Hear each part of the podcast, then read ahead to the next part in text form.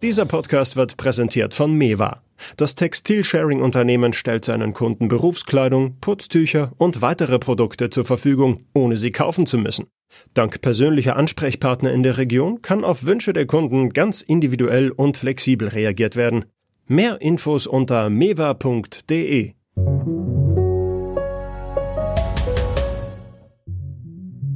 Seit einigen Tagen geistert das böse Wort Lockdown wieder durch die Nachrichten. Die Sorge, dass das öffentliche Leben in Deutschland wieder ganz oder in Teilen heruntergefahren wird wie im Frühjahr, die wächst.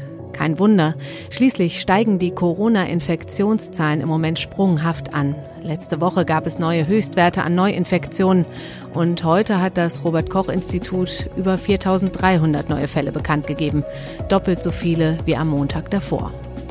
Und spätestens seit Bundeskanzlerin Angela Merkel am Samstag die Deutschen auf schwierige Monate eingestimmt hat, dürften auch viele Unternehmerinnen und Unternehmer in Deutschland wieder schlaflose Nächte haben. Wie geht es der deutschen Wirtschaft? Und was würde ein neuer Lockdown wirtschaftlich bedeuten? Darüber spreche ich heute unter anderem mit dem Chef des Deutschen Instituts für Wirtschaftsforschung Marcel Fratscher. Heute ist Montag, der 19. Oktober und ich bin Katrin Jakob. Schön, dass Sie dabei sind. Die Wirtschaft ächzt schon jetzt unter der Corona-Krise und die stark steigenden Infektionszahlen schüren die Angst vor neuen harten Maßnahmen. Auch wenn die Regierung verspricht, dass sie einen Stillstand wie im Frühjahr verhindern will, die Verunsicherung ist groß und die Sorgen der Wirtschaft wachsen. Bei mir am Telefon ist jetzt der Chef des Deutschen Instituts für Wirtschaftsforschung in Berlin, Marcel Fratscher. Hallo, Herr Fratscher. Guten Tag, Frau Jakobs. Herr Fratscher, Ihr Institut hat in der vergangenen Woche zusammen mit den anderen großen Wirtschaftsinstituten das Herbstgutachten herausgegeben. Die Hoffnung aus dem Frühjahr, dass nach dem schnellen Absturz eine schnelle Erholung kommt, die ist weitgehend verpufft. Können Sie mir kurz zusammenfassen, wie die Lage der Wirtschaft aktuell aus Ihrer Sicht ist? Die, die Lage der deutschen Wirtschaft ist ähm, schlechter als im Frühjahr, aber besser als im Sommer noch befürchtet. Also wir sehen durchaus einen Silberstreif am Horizont. Wir rechnen dieses Jahr zwar immer noch mit einer mit einem Einbruch um 5,4 Prozent, aber nächstes Jahr mit einem Wachstum von viereinhalb Prozent. Also sprich, dass die deutsche Wirtschaft Ende nächsten Jahres, über nächsten Jahre, Anfang übernächsten Jahres wieder auf Vorkrisenniveau sein könnte. Ich finde das übrigens ähm, gar nicht so pessimistisch, sondern meine Befürchtung ist eher, dass es zu optimistisch ist. Mhm. Denn äh, in, diesem, in dieser Prognose, äh, das ist letztlich ein Szenario, eine Wenn-Dann-Analyse, gehen wir davon aus, dass es eben nicht zu einem zweiten Lockdown, zu einer zweiten Welle kommt, die zur wirtschaftlichen Verwerfung führt, dass es nicht zu einer Welle von Unternehmensinsolvenzen kommt, die große Verwerfung mit sich bringt, dass der Handel, der Welthandel, die Exporte weiter gut laufen. Also wir gehen davon aus in dieser Prognose, dass nichts mehr schief geht. Und das zeigt, das kann im Augenblick überhaupt niemand sagen. Und ich, meine Befürchtung ist eher, dass ähm, die Prognose zu optimistisch sein könnte, denn die Risiken sind ganz klar nach unten gerichtet. Mhm. Ja, ähm, wie denken Sie denn über einen möglichen Lockdown? Es wird ja im Moment von der Regierung immer wieder gesagt, wir versuchen einen zweiten Lockdown auf jeden Fall zu verhindern. Aber äh, wie denken Sie darüber? Ich mache mir Sorgen, dass wir immer wieder in der öffentlichen Diskussion ähm, Maßnahmen zur Begrenzung des Virus als ein Widerspruch und schädlich für die Wirtschaft ansehen. Und das mhm. ist ein völlig falscher Widerspruch. Diesen Widerspruch gibt es nicht. Und äh, wir sehen das auch im internationalen Vergleich. Länder, die ähm, äh, Restriktionen aufgelegt haben, auch für das wirtschaftliche Leben, die erfolgreich waren, das Virus zu begrenzen, bei denen ist die Wirtschaft besser gefahren. Und das ist ja auch logisch. Es geht gar nicht so sehr um die Frage, nur um die Frage, sind jetzt Geschäfte oder, oder Bars um 23 Uhr geschlossen, sondern es geht letztlich um Vertrauen. Und wenn Menschen Angst haben, rauszugehen, zu konsumieren, weil das Virus eben sich weiter ausbreitet und unkontrolliert ausbreitet, dann ist dieses verlorene Vertrauen ähm, der Menschen und die Angst der Menschen wichtiger als die Restriktion. Ähm, und deshalb lieber kluge Restriktionen, die das Virus beschränken, die vor allem das Vertrauen der Menschen stärkt, dass die Politik das unter Kontrolle hat. Das ist wirtschaftlich sehr viel sinnvoller, als alles laufen zu lassen und dann eine Panik auszulösen. Mhm. Also sehen Sie einen zweiten Lockdown gar nicht unbedingt als so große Bedrohung an? Wie viele Lockdowns könnte unsere Wirtschaft denn verkraften? Ach, ein zweiter Lockdown, wenn es jetzt einen zweiten Lockdown gäbe, der so aussieht wie im Frühjahr, dann glaube ich, wäre, wäre das, würde das die Wirtschaft extrem hart treffen.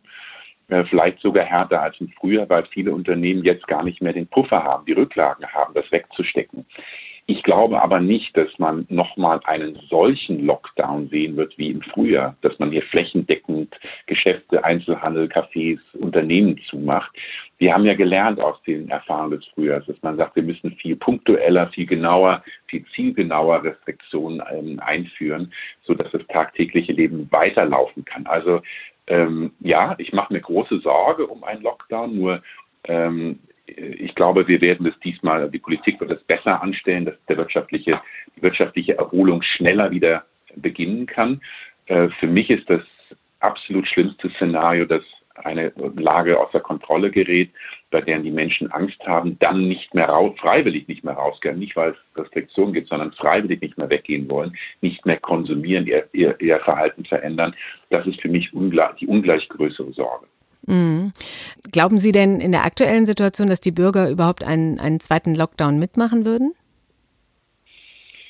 Ähm, ich, ähm, das ist in der Tat die große Frage. Und hier, glaube ich, ist es so wichtig, dass die Politik ähm, sehr geeint, ähm, sehr offen und transparent handelt.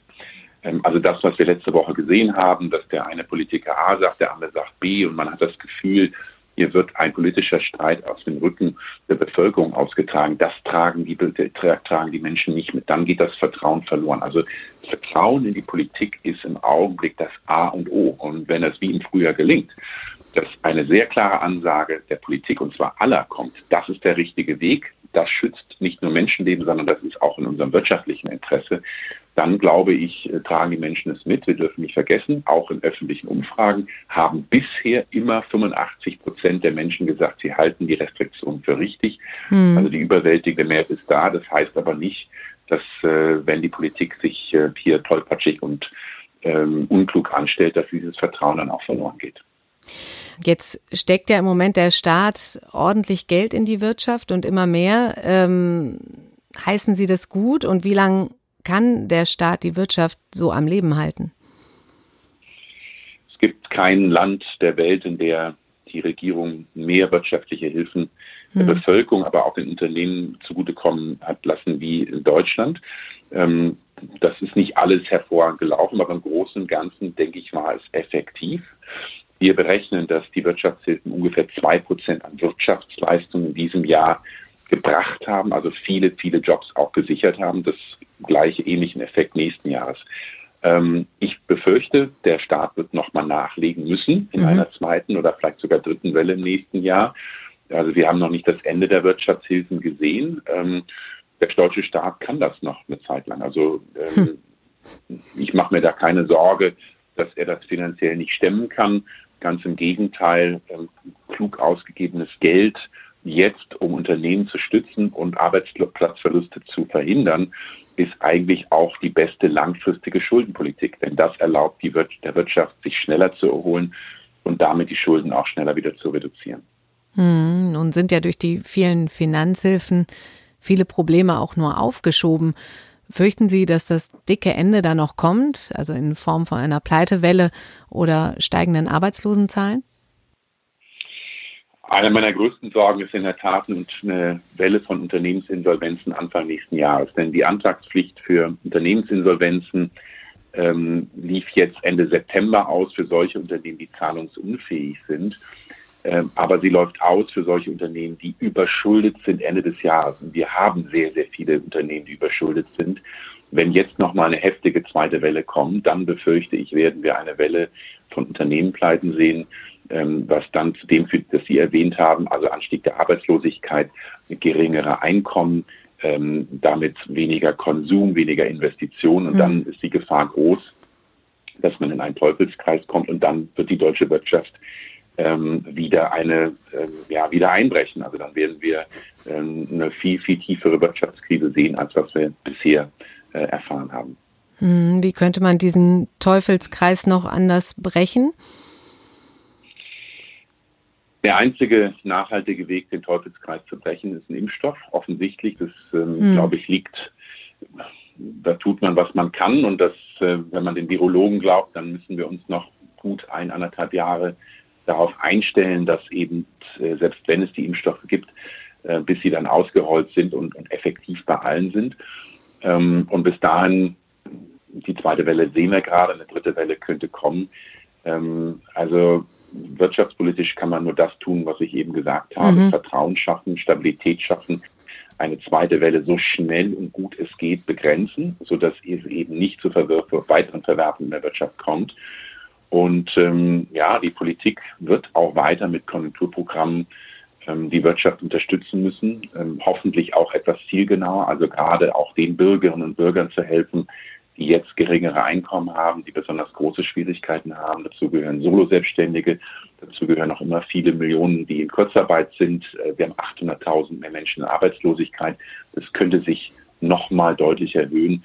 Also jetzt geht es, glaube ich, darum, ähm, diese Hilfen fortzuführen und idealerweise auch noch besser dorthin zu bringen, wo sie wirklich benötigt werden. Haben Sie das Gefühl, das Ganze könnte schlimmer werden als die Finanzkrise vor zehn Jahren? Weil da gab es ja sozusagen einen großen Knall, aber nicht diese monatelange Hängepartie? Ja, das ist in der Tat meine Sorge, dass die ähm, Pandemie wirtschaftlich gesehen sehr viel schmerzvoller ist in vielerlei Hinsicht. Einmal, weil sie sehr viel länger andauert und je länger eine solche Krise andauert, desto größer der permanente Schaden. Also sprich, wenn Unternehmen pleite gehen, dann sind sie nicht mehr da. Dann entstehen auch nicht so schnell neue Unternehmen. Wenn Menschen arbeitslos sind in einer solchen Pandemie, werden sie nicht in drei Monaten wieder irgendwo anders in einem gleich guten Job in einem anderen Unternehmen wieder Beschäftigung finden. Hm. Ähm, also wir werden großen permanenten Schaden haben. Das ist meine Sorge und auch, ähm, dass wir vieles des Strukturwandels in der Automobilbranche, aber auch mit Bezug auf Klimaschutz, auf digitale Transformation, dass solche Transformationsprozesse durch eine solche Pandemie nachhaltig verzögert werden, verschleppt werden mhm. und ähm, dann auch darüber letztlich langfristig ein wirtschaftlicher Schaden entsteht. Ich danke Ihnen ganz herzlich für das Gespräch, Herr Fratscher. Ich danke Ihnen und wünsche Ihnen einen schönen Tag. Ja, wir haben es gehört. Für DIW-Chef Marcel Fratscher ist vor allem der Umgang der Politik mit der jetzigen zweiten Welle ausschlaggebend dafür, wie groß der Schaden für unsere Wirtschaft am Ende der Pandemie sein wird. Sein Ausblick ist ziemlich düster und da geht es gar nicht unbedingt um die Corona-Maßnahmen im Einzelnen, sondern vor allem um Vertrauen. Ich spreche jetzt mit meiner Kollegin Julia Löhr. Sie ist Wirtschaftskorrespondentin in Berlin. Und sie hat in den letzten Tagen ein Verhalten beobachtet, das uns zeigt, dass es um das Vertrauen der Bevölkerung gerade nicht so gut bestellt ist. Ja, genau, dass ähm, in den Supermärkten äh, sich manche Regale äh, wieder auffällig leeren, vor allem solche, in denen das weiße Gold, wie es ja manche nennen, äh, zu sehen ist, das Klopapier. Also es ist noch nicht ganz so schlimm wie im Frühjahr. Die Regale sind auch noch nicht völlig leer und auch nicht flächendeckend wie wir das ja äh, damals zum Teil gesehen haben. Aber ähm, es ist schon auffällig, dass äh, die Verbraucher offenbar merken, oh, es wird ernst. Äh, was die Politik da dauernd sagt, mit ein zweiter Lockdown könnte drohen und ähm, dann stocke ich doch lieber mal wieder die Vorräte auf. Und das geht mhm. halt so weit, dass einige Supermarktketten dann jetzt schon wieder gesagt haben, nur noch eine Packung pro Einkauf, handelsübliche Mengen und bitte haltet euch zurück. Es ist für alle genug da, weil eben die Lager sind ja voll, aber äh, es muss dann halt erstmal in die Filialen kommen. Hm. Also das sind dann zum einen die steigenden Infektionszahlen, denke ich, aber ähm, was hat denn dazu geführt, dass die Menschen jetzt wieder so hamstern? Ja, es hat also zum einen natürlich der Blick auf die Zahlen, äh, die ja viele auch sehr intensiv verfolgen, aber natürlich auch so das, was sich politisch, ich sag mal seit Anfang Oktober abspielt. Also das fing ja dann an mit, dass Merkel diese 19.000 infiziert Neuinfektionen am Tag ähm, quasi angekündigt hat oder das für möglich hält. Ähm, äh, dann wurde dieser Corona-Gipfel jetzt nicht virtuell äh, durchgeführt, sondern im Kanzleramt äh, vergangene Woche und jetzt äh, Markus Söder, der eigentlich nahezu täglich sagt, dass wir jetzt einem Lockdown viel näher sind, als wir das wahrhaben wollen und dass man, ja, wenn alles nichts mehr hilft, dann doch wieder dahin kommen müsse oder zumindest zu diesem teilweisen mhm. Schließungen, wie wir die im Frühjahr hatten. Also da ist jetzt so verbal eine eine Art äh, ja, Gefährdungskulisse aufgebaut worden, die jetzt natürlich auch vor der vor der Bevölkerung ähm, äh, jetzt nicht Halt macht. Und vor allem dieser Podcast oder Videocast von Frau Merkel am Wochenende, wo sie sich ja nochmal sehr eindringlich an die Bürger gewendet hat, bleiben Sie zu Hause. Das war wohl schon was, was jetzt äh, für sehr viel Unruhe gesorgt hat. Das ist auch heute hier in Berlin sehr kontrovers äh, diskutiert worden äh, zwischen den Parteien, aber auch äh, mit Beobachtern, die sagen, war das jetzt schon zu viel äh, des Guten? Also die FDP sagt ja auch, man soll das jetzt wirklich nicht alles überdramatisieren. Interessanterweise kommt ja auch von den Ärztevertretern gerade eher beruhigendes, die Aussagen, ja, die Lage ist ernst, aber also für eine für einen Lockdown oder für Ausgangsbeschränkungen besteht jetzt wirklich kein Grund, weil die Lage in den Krankenhäusern ja nach wie vor relativ entspannt ist. Mhm. Also das ist, ähm, man merkt einfach, hier wurde so eine Art, ja, es, es ist ernst äh, Sprachkulisse aufgebaut, die jetzt auch gewirkt hat äh, und vielleicht sogar ein bisschen zu viel gewirkt hat, wenn man sich jetzt so das Verhalten der Menschen anguckt. Mhm. Also ist das wahrscheinlich auch ein Grund, warum Bundeswirtschaftsminister Peter Altmaier nicht müde wird zu beteuern, dass es zu keinem weiteren großräumigen Lockdown kommen soll. Er hat das heute auch noch mal im ZDF gesagt. Ich glaube, dass der komplette Shutdown diesmal keine Alternative ist, weil wir gesehen haben, äh, dass es ja in vielen Bereichen keine Probleme gibt. Glaubst du denn, Julia, dass das die Menschen beruhigen wird? Ist das glaubwürdig oder muss man eher Herrn Söder glauben? Ja gut, verbal präsenter ist natürlich äh, im Moment Herr Söder und auch Frau Merkel, die eben da sehr beunruhigt ist und dass er auch mehr, also sie ist eine Wissenschaftlerin, sie ist Physikerin und das natürlich auch äh, von dieser Warte aus angeht und den Wissenschaftlern, die da vor äh, schlimmen Szenarien waren, auch sehr vertraut. Also von daher ist äh, Altmaier ein, ein guter äh, Kontrapunkt. Ob er damit jetzt die Debatte tatsächlich dominieren wird, wage ich jetzt mal zu bezweifeln. Aber natürlich hatte er einen Punkt, wenn er sagt, die Situation ist eine andere als im Frühjahr. Also wir wussten im Frühjahr einfach sehr wenig über Corona, wie schlimm das wirklich ist, wie viele Menschen es betrifft. Und, ähm, und deswegen war es, denke ich, damals auch, um dieses schöne Wort alternativlos zu benutzen, alternativlos so viele Läden äh, äh, und Restaurants und so weiter zuzumachen und zu sagen, jetzt erstmal, wir gehen hart auf die Bremse, bleibt möglichst alle zu Hause und wir müssen gucken, wie sich das entwickelt. Aber ja, das ist halt jetzt inzwischen auch schon mehr als ein halbes Jahr her und wir wissen inzwischen sehr viel mehr, wie dieses Virus sich verbreitet und auch, äh, wie man schwere Verläufe äh, versuchen kann zu verhindern. Ähm, und deswegen ist es natürlich äh, jetzt nicht verwunderlich, wenn Altmaier da auch sehr darauf insistiert und sagt, also dann nochmal so pauschal reinzugehen äh, und alle, alles oder vieles zuzumachen, das ist einfach nicht zielführend. Mhm.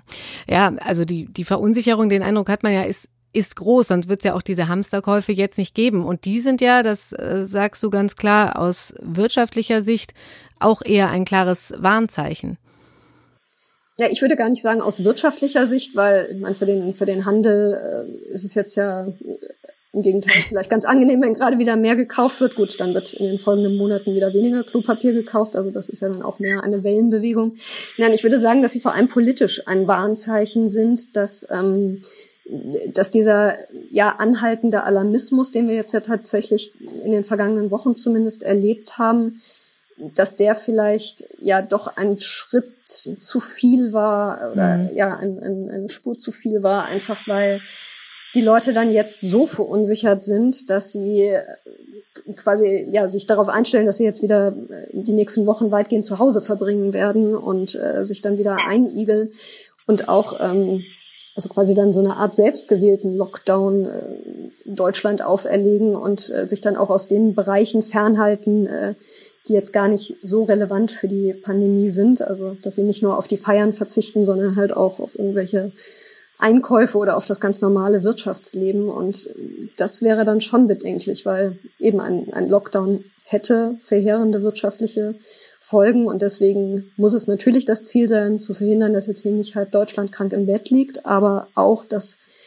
so viel wirtschaftliches Leben wie irgend möglich stattfinden kann, äh, wenn es denn eben mit Masken und Abstand und all unseren anderen Hygieneregeln verbunden ist. Hm. Was könnte denn in deinen Augen die Politik oder auch die Wirtschaft tun, um jetzt dagegen zu steuern und das Vertrauen wiederherzustellen? Denn ich meine, dass die Infektionszahlen steigen, das, das ist ja nun mal Fakt. Das ist richtig. Ja, ich glaube, man muss äh, jetzt einfach eine, eine Diskussion darüber führen, was ist wirklich hilfreich, um die Infektionen einzubremsen, also die Zahl der Neuinfektionen nicht dramatisch weiter ansteigen zu lassen. Also wie halten, halten wir diese elementaren Regeln mit äh, Masken und äh, Abstand ein? Was gilt für Feiern? Also da, darüber wird ja im Moment schon sehr viel gesprochen, aber ich glaube schon, dass es auch wichtig ist, deutlich zu machen, dass wir jetzt nicht, ähm, ja, also dass wir jetzt noch nicht äh, an diesem Punkt des Kontrollverlustes angelangt sind, der da von manchen prophezeit wird, weil dann, äh, dann kann es irgendwann so eine self-fulfilling prophecy werden. Also dann sind wir allein, weil wir so viel darüber reden, haben wir dann den Kontrollverlust, den wir vielleicht faktisch noch überhaupt nicht haben. Also es, mhm. wahrscheinlich wäre es hilfreich, wenn jetzt auch die Politiker in, in ihrer Kommunikation da vielleicht ähm, ja das so ein bisschen überdenken würden, so mancher, der da gerade besonders äh, laut zugange ist. Aber natürlich haben wir jetzt auch gerade hier erleben einen eine Art Wahlkampf innerhalb der Union, was natürlich auch dazu beiträgt, äh, dass da jetzt jeder doch sehr vehement äh, seine Linie mhm. verteidigt und die für die einzig richtige hält. Mhm. Der Staat, der pumpt ja auch kräftig Geld in die Wirtschaft und nach Ansicht von Herrn Fratscher, das hat er eben gesagt, ähm, gibt es da auch noch Möglichkeiten, da noch mehr zu tun. Ähm, Geht das Geld denn an die richtigen Stellen? Ähm, wo bräuchte es deiner Ansicht nach weitere Mittel und Hilfen, um so das Schlimmste zu verhindern?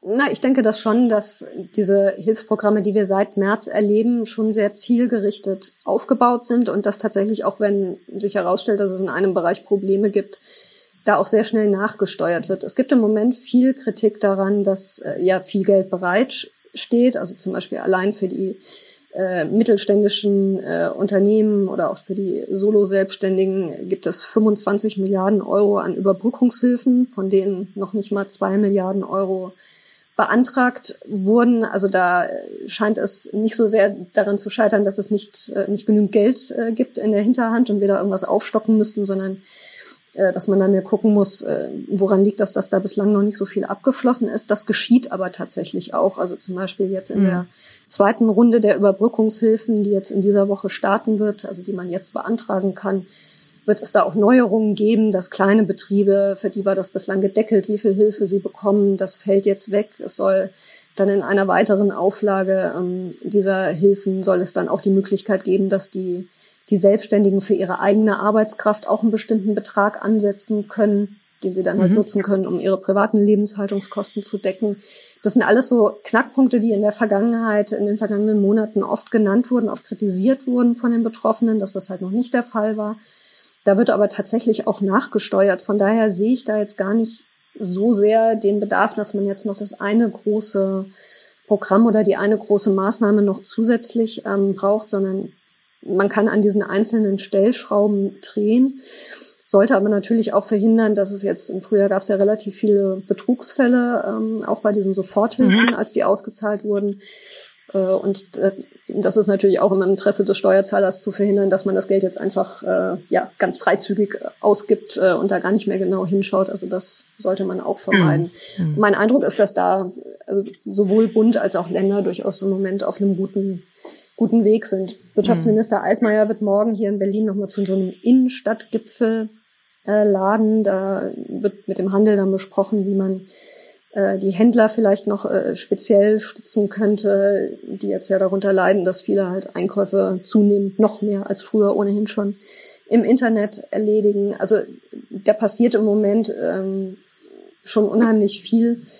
Von daher muss man dann vielleicht jetzt auch erstmal gucken äh, und die Pro Programme, die unterschiedlichen wirken lassen, bevor man dann da sagt, so und jetzt brauchen wir noch dieses und jenes. Hm, okay.